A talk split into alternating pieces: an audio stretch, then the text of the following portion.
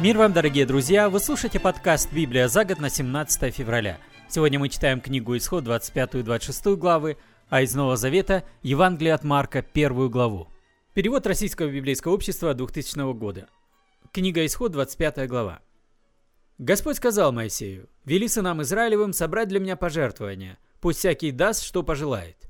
Собирайте такие пожертвования – золото, серебро, медь, голубую, пурпуровую и багряную пряжу – тонкий лен и козью шерсть, дубленые бараньи шкуры и тонко выделанную кожу, древесину акации, оливковое масло для светильника, благовония для масла помазания и для воскурений, камни шохом и драгоценные камни для вставки в оправу, чтобы украсить ими эфод и нагрудник. Пусть сыны Израилевы построят для меня святилище, и я буду обитать среди них. Вы должны сделать мое жилище скинию и все, что в ней, в точности так, как я покажу тебе». Пусть сделают ковчег из акации, два с половиной локтя длиной, полтора шириной и полтора высотой. Покрой его чистым золотом изнутри и снаружи и обведи золотой каймой. Сделай четыре золотых кольца и прикрепи их к четырем ножкам ковчега, два кольца с одной стороны ковчега и два с другой. Сделай шесты из акации, покрой их золотом и встав в кольца по обе стороны ковчега, чтобы носить его на шестах. Эти шесты всегда должны быть вставлены в кольца ковчега, их нельзя оттуда вынимать. В ковчег ты положишь договор, который я дам тебе. Сделай для ковчега навершие из чистого золота, два с половиной локтя длиной и полтора локтя шириной. По краям навершия сделай двух херувимов золотой чеканки. Одного с одного края, другого с другого края. Они должны составлять с навершием единое целое. Стоя друг другу лицом и глядя на навершие, они должны простирать над ним крылья. Поставь навершие на ковчег, а в ковчег положи договор, который я дам тебе. Там, над навершием ковчега, между двух херувимов, буду я пребывать во время встречи с тобою, возвещая через тебя мои повеления сынам Израилевым. Сделай стол из акации, два локтя длиной, локоть шириной и полтора локтя высотой. Покрой его чистым золотом и обведи золотой каймой. По краям его сделай стенку высотой в ладонь и обведи эту стенку золотой каймой. Сделай четыре золотых кольца и укрепи их по четырем углам стола над ножками. Кольца должны прилегать к стенке, в них будут вставляться шесты, когда нужно будет переносить стол. Шесты для ношения стола сделай из акации и покрой их золотом. Сделай из чистого золота блюда, ковши, кувшины и чаши для возлияний. На этот стол ты должен постоянно класть хлеб, что будет лежать пред лицом моим. Сделай светильник чеканный из чистого золота. Его ствол, ветви и чашечки, основания чашечек и лепестки должны составлять единое целое. У него должны быть шесть ветвей, три с одной стороны и три с другой. На каждой шести ветвей по три чашечки, как цветок миндаля, с основанием и лепестками. На самом же светильнике четыре цветка, как цветок миндаля, с основанием и лепестками.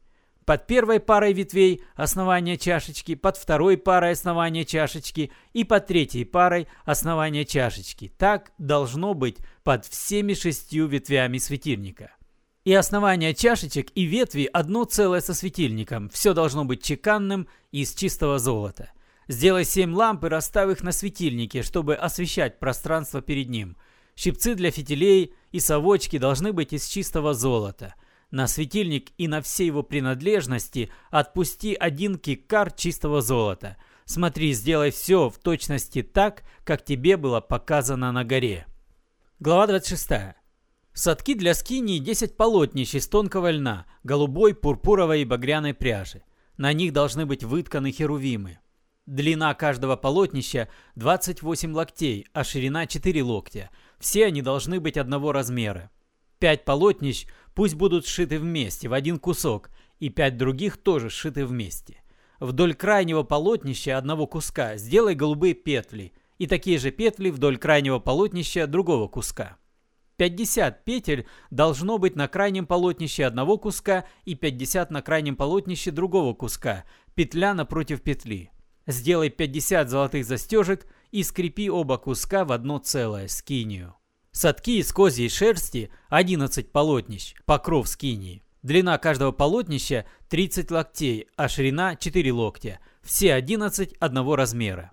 5 из них шей вместе и шесть остальных шей вместе, шестой сложи пополам, оно будет свисать над входом. Вдоль крайнего полотнища одного куска сделай 50 петель и 50 петель вдоль крайнего полотнища другого куска. Сделай 50 медных застежек, вставь их в петли и скрепи оба куска, чтобы получился единый покров. Избыток по длине покрова, пол полотнища, должен прийтись на заднюю стену скинии, а избыток по длине полотнищ, локоть с одной стороны и локоть с другой, на боковые стены скинии, чтобы полностью покрыть ее. Сверху сделай покрытие из дубленых бараньих шкур, а поверх него покрытие из тонко выделанной кожи. Сделай для скинии рамы из акации. Каждая рама 10 локтей длиной и полтора локтя шириной, каждая из двух соединенных брусьев.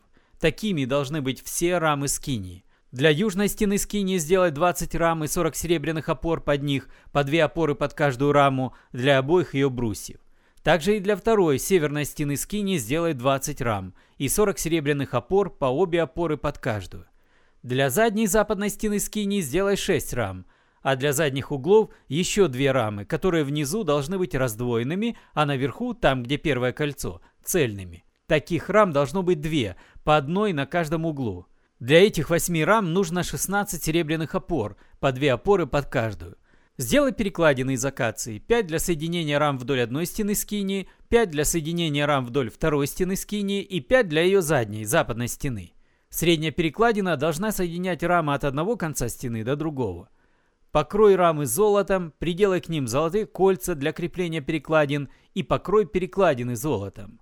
Воздвигни скинию так, как было показано тебе на горе. Сотки завесу из голубой, пурпуровой и багряной пряжи и тонкого льна. На ней должны быть вытканы херувимы. Подвесь ее на четырех столбах из акации, покрытых золотом с золотыми крюками. Для этих столбов нужны четыре серебряные опоры. Завеса должна находиться прямо под застежками. Поставь за ней ковчег с договором, эта завеса будет отделять святилище от святыни святынь. Поставь навершие, настоящий в святыне святынь, ковчег с договором. Перед завесой поставь стол, а напротив стола – светильник. Светильник должен стоять у южной стены скинии, а стол – у северной. Сделай полог, который будет закрывать вход в этот шатер. Полог должен быть разноцветным, из голубой, пурпуровой и багряной пряжи и тонкого льна. Сделай для полога 5 столбов из покрытых золотом, с золотыми крюками. Отлей для столбов 5 опор из меди.